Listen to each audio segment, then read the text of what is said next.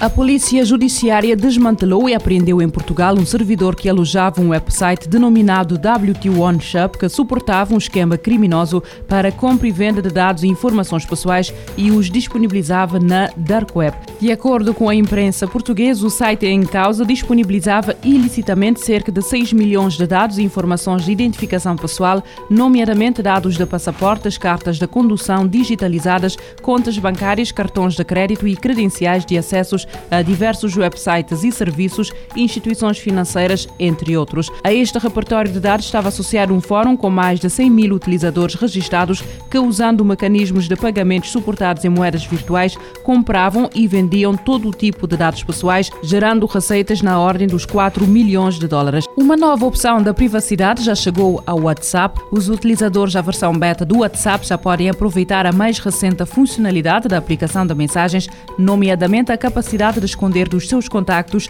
se está ou não online. A funcionalidade pode ser vista como um aprofundar da capacidade de esconder a última vez que esteve na aplicação de mensagens e, tal como esta opção já está disponível na aplicação, poderá esconder a informação de todos os seus contactos ou apenas alguns deles. Diz o WA Beta Info que a novidade está disponível neste momento para os utilizadores da versão beta do WhatsApp, pelo que será uma questão de tempo para que seja lançada na versão final da aplicação. A Apple lançou esta semana o iOS 16, uma nova atualização que introduz algumas funcionalidades. Apesar do iOS 16 já contar com grande parte das novidades, a Apple já adiantou que, mais perto do final do ano, pretende lançar uma funcionalidade de nome Clean Energy Charging. Esta funcionalidade pretende optimizar o carregamento dos telemóveis da Apple, levando em conta as alturas do dia em que a rede elétrica está a usar fontes de energia renovável. A empresa refere que esta funcionalidade começará a ser lançada nos Estados Unidos e tem por objetivo reduzir a pegada de carbono dos iPhones.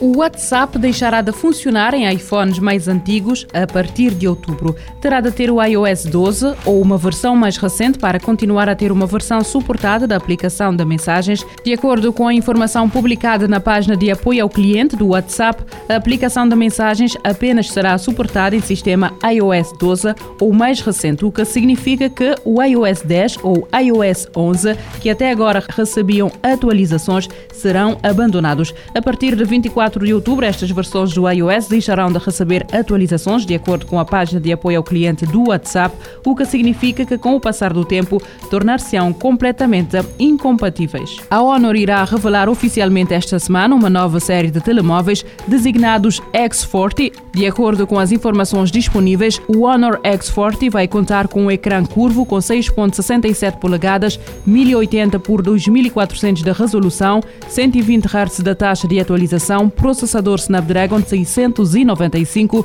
bateria de 5100 mAh e 40 watts de carregamento rápido. No que diz respeito à câmara fotográfica, o Honor X40 dispõe de um sensor principal de 50 megapixels, um sensor secundário de 2 megapixels e também um sensor de 8 megapixels na câmara frontal.